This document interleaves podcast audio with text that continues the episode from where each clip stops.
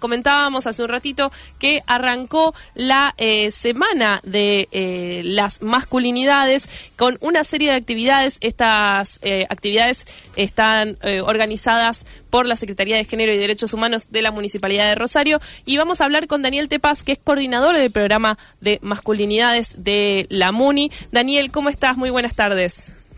Hola, buenas tardes, ¿qué tal? ¿Cómo te va? Bien, muy bien, gracias por atendernos. Daniel, queríamos conocer un poco más de esta agenda de actividades por la Semana de las Masculinidades, eh, un poco si nos podemos eh, adentrar en qué va a estar sucediendo. Entendemos que ya arrancó hoy, ¿no? Así es, arrancó hoy, era un espacio más de trabajo para los equipos que atienden eh, varones que son derivados por la justicia, por los protocolos de violencia de de la universidad, de la propia municipalidad, de la policía, y reflexionamos junto a Matías de Estefano Barbero, que es un antropólogo, doctor en antropología, y que bueno, su tesis y su trabajo está basado en este tema, y que trabaja en una fundación de Buenos Aires que se llama Pablo Besón y que hace, se dedica a esto, ¿no? Así que hoy reflexionamos con Matías más eh, con gente de la justicia y con, y con equipos de trabajo. Daniel, eh, justamente pensaba en que esta semana viene a, bueno, un poco eh, darle cierta visibilidad y abrir a espacios, eh, como decías vos, algunos espacios de trabajo, pero también visibilizar o que se acerquen personas que quizás no trabajan todo el año, como vos que estás coordinando este programa. ¿Qué, qué podés contarnos de todo lo que vienen trabajando desde la municipalidad en el programa de masculinidades? Perfecto. Bueno, sí, obviamente la semana está dedicada a que pongamos eh, en la agenda como tema que pueda salir en notas como esta, en actividades, para que se pueda reflexionar acerca del rol de los varones, porque generalmente trabajamos con una parte cuando hablamos de violencia por razones de género, cuando hablamos de tareas de cuidado y corresponsabilización, trabajamos en general con las mujeres, pero eh, si en algún momento no empezamos a trabajar con los varones y entre los varones, bueno, siempre va a faltar eh, una pata, en tanto el, el daño que podemos hacer los varones, en tanto, o el riesgo que podemos ser, en tanto eh, las vivencias de nuestras masculinidades, eh, para mujeres, niños, niñas, niñas, y también para nosotros mismos como sujetos de derecho, ¿no? que que quedamos afuera. Entonces, en, esta semana es para reflexionar, esto fue una ordenanza que hizo eh, Susana Rueda en el año 2020, y luego, eh, hace dos años, empezamos a trabajar en la Secretaría de Género en el programa de masculinidades. Había un antecedente que era trabajar con los varones que habían sido denunciados por situaciones de violencia, pero ahora lo ampliamos a poder trabajar a través de las organizaciones sociales, a partir de la comunidad pero también fundamentalmente llegar a la comunidad donde eh, la municipalidad ya está recibiendo varones, como por ejemplo los clubes de deportes, en Nueva Oportunidad, Juventudes, bueno, toda una serie de políticas sociales donde habitualmente concurren varones, salud, pero que eh, este trabajo o este abordaje desde sus masculinidades, eh, bueno, estamos empezando a hacerlo de a poco. Daniel, ¿cómo andas? Gabo Levin te saluda, ¿todo bien? ¿Qué tal? ¿Cómo te va? Todo bien, gracias. Dani, te quiero preguntar eh, sobre, vos estás hablando muy bien, eh, nos estás contando y nosotros queremos informar sobre esto, del trabajo de la municipalidad, pero como a nivel nacional pasó y va a pasar algo muy importante, este cambio de gobierno, y uno ve que se habilitaron ciertos discursos y que se habló mucho en relación a ciertos recortes, por ejemplo, el Ministerio de la Mujer o cuestiones que tienen que ver con el trabajo que tiene el Estado sobre esto. ¿Qué es lo que venís viendo vos o si se, si se viene trabajando algo de eso o qué venís percibiendo en relación a esto de los varones y el voto a mi ley? Bueno, eh, precisamente eh, esto es, es parte de, de, las cuestiones que nos preocupan, ¿no? Cómo las políticas públicas eh, hacen que tengamos más varones enojados y reactivos que eh, varones que puedan tomar lo que nos quieren decir las compañeras de los feminismos y por el contrario una reacción casi odiante y a veces hasta de, de eliminación. Recordemos que el presidente electo en algún momento dijo, no, voy a sacar el Ministerio de las Mujeres, Género y Diversidad, y aparte nadie me va a culpar o me va a perseguir por ser rubio, ojos celestes y tener pene. Eh, entonces, eh, muchos varones eh, dijeron, por fin, alguien viene a sacarnos de, esta cuestión, ¿no? Eh, y todavía eh, creo que hay mucho ruido en la comunicación porque no podemos, eh, los varones no hacemos lo que las compañeras de juntarse, hablar, precisamente muchas veces trabajar masculinidades, se trata de sentarse a hablar, de poder expresar otras emociones y eso los varones nos está costando más y nos está costando llevarlo a través del Estado, pero sí llegan a través de las redes sociales y y sobre todo de las, de las redes sociales, eh, todo un discurso reaccionario que incluso no, no es propio o no nace en, nuestro país, eh, que eh, de alguna manera hace un discurso en contra de los feminismos, de los, movimientos de mujeres, y se basa en cuestiones que ya habremos escuchado, como la ideología de género, por ejemplo. Mm.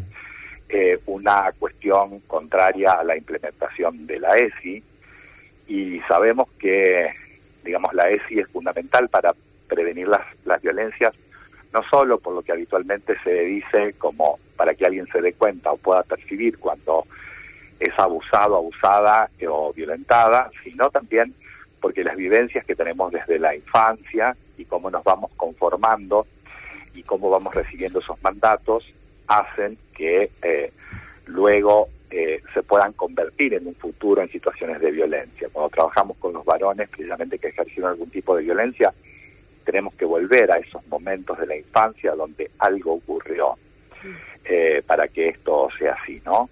entonces, no tener la ESI, porque la ESI también aporta a eso, ¿sí? No solo a prevenir para que se den cuenta, sino en la posibilidad de trabajar también con quien posiblemente pueda ejercer esa violencia. Y realmente eh, es eh, muy problemático, sobre todo cuando se saca el Ministerio de las Mujeres, sobre, bueno, la provincia venía trabajando en esta gestión eh, a través de la secretaría que, llevaba adelante Luciano Fabri sobre... con un programa de masculinidad y desigualdad. La municipalidad tiene antecedentes porque el trabajo con varones se desde el año 2015 aunque hace dos años que se conforma como un programa para tener más llegada. Pero bueno, creemos que eh, la, la cuestión va a ser cómo eh, no crear más varones eh, o que no, no haya más movimientos de varones reactivos. De varones donde, bueno, por ejemplo, hoy hablábamos a la mañana, varones que, que a lo mejor hace tres o cuatro años que no ven a sus hijos y, no todos tienen una condena o no todos tienen, digamos, una cuestión y siempre, digamos, hay como un miedo eh, a, a, pareciera que es políticamente correcto decir siempre que estos varones son malos, ¿no? Y no todos. Eh, y entonces estos varones se juntan eh, y estos varones se juntan en lugares donde no necesariamente tienen una cuestión saludable, sino que aumentan las conductas reactivas, ¿no? Entonces, eh, me parece que, bueno, va a haber un, un, gran, un gran trabajo y gran parte de, de la frente en estos tiempos va a ser eh, cómo logramos comunicar y cómo logramos acercar discursos para que eh, de alguna manera podamos llegar a la igualdad y no a una guerra entre varones y mujeres y la diversidad sexual, ¿no? Es interesante esto que decís, Daniel, de, bueno, darse estrategias, ¿no? Ir trabajando eh, en ese sentido en, distintas alianzas y estrategias para justamente trabajar sobre estos temas que decís. Y pensaba también en las distintas generaciones de varones y las problemáticas que seguramente deben atravesar, que no, mm, imagino que no son las mismas, pero justamente este fin de semana circuló mucho un recorte de Duki eh, haciendo eh, su show en River, hablando de eh, que no hay que tener miedo a llorar, de, de, la tristeza, ¿no? Como abriendo eh, a cierta sensibilidad desde la masculinidad también y pensaba que, quería preguntarte justamente si sentís que tienen impacto eh, cuando referentes de distintas generaciones, pensando en la gente, en, la gente joven sobre todo, si sentís que eso tiene impacto sobre justamente los varones más jóvenes también. Sí, creo que tiene, que tiene un impacto, eh, un impacto importante porque por lo menos pone en, en la mesa el tema, ¿no? Ahora, hasta donde yo pude escuchar y puedo estar cometiendo un error en la apreciación que voy a hacer, eh, esta expresión de emociones aparece como desde lo individual en el discurso de Duki. Sí, sí. Y, y, la cuestión en las masculinidades y los varones eh, nunca puede ser individual porque, porque la masculinidad tiene una policía de género que son los propios varones, ¿no? Entonces, eh, si esto no es colectivo y no hay un grupo capaz de alojar esta expresión de, emociones, eh, bueno, el que quiere expresar una emoción, si no hay un ambiente propicio, eh, muere en el intento, porque en dos segundos le van a decir, no, eh, maricón, que va a estar mal porque te peleaste con tu novio, ella tiene otro novio, y enseguida le van a tratar de sacar. Se desactiva, claro. Claro, se desactiva. Entonces, eh, creo que es los varones, hablarle a los varones y varones júntense, varones puedan hablarse, eh, porque esa es la gran la gran cuestión, ¿no? Porque muchos varones son escuchados incluso por mujeres, porque las mujeres son capaces más de escuchar, pero lo que no es habitual es que entre varones eh, lo hagan y precisamente eh, el varón cuando tiene que expresar una emoción o tiene que demostrar quién es o quiere sentirse masculino, lo va a hacer adelante de otros varones. Eh, la, la cuestión de la masculinidad eh, no es solamente ser, digamos, sino es parecer, en, perseguir esto, hacer el macho de verdad o el, el, varón de verdad, el hombre de verdad, que en definitiva es una ficción, digamos, no existe, pero, pero todos simulamos que, que o intentamos simular o crecer, ¿no?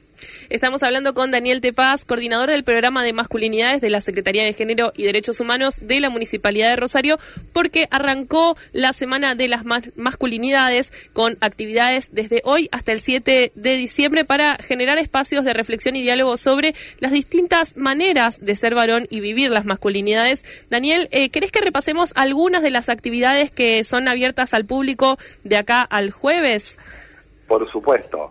Eh, muchas gracias por hacerlo, por permitirlo. Mañana en el Centro Cultural Parque España, en el túnel 4, para toda la comunidad, 18 eh, horas, vamos a lanzar un concurso fotográfico, pero también eh, va a haber una charla entre dos compañeros psicólogos, uno de Buenos Aires, de una organización que se llama Paternal, Paternando, perdón, y Ignacio Rodríguez, que es nuestro compañero que coordina el espacio de trabajo con varones y tomarlo desde la paternidad, desde los cuidados, la corresponsabilización en los cuidados, porque también es una forma de hablar de qué les pasa, qué nos pasa a los varones.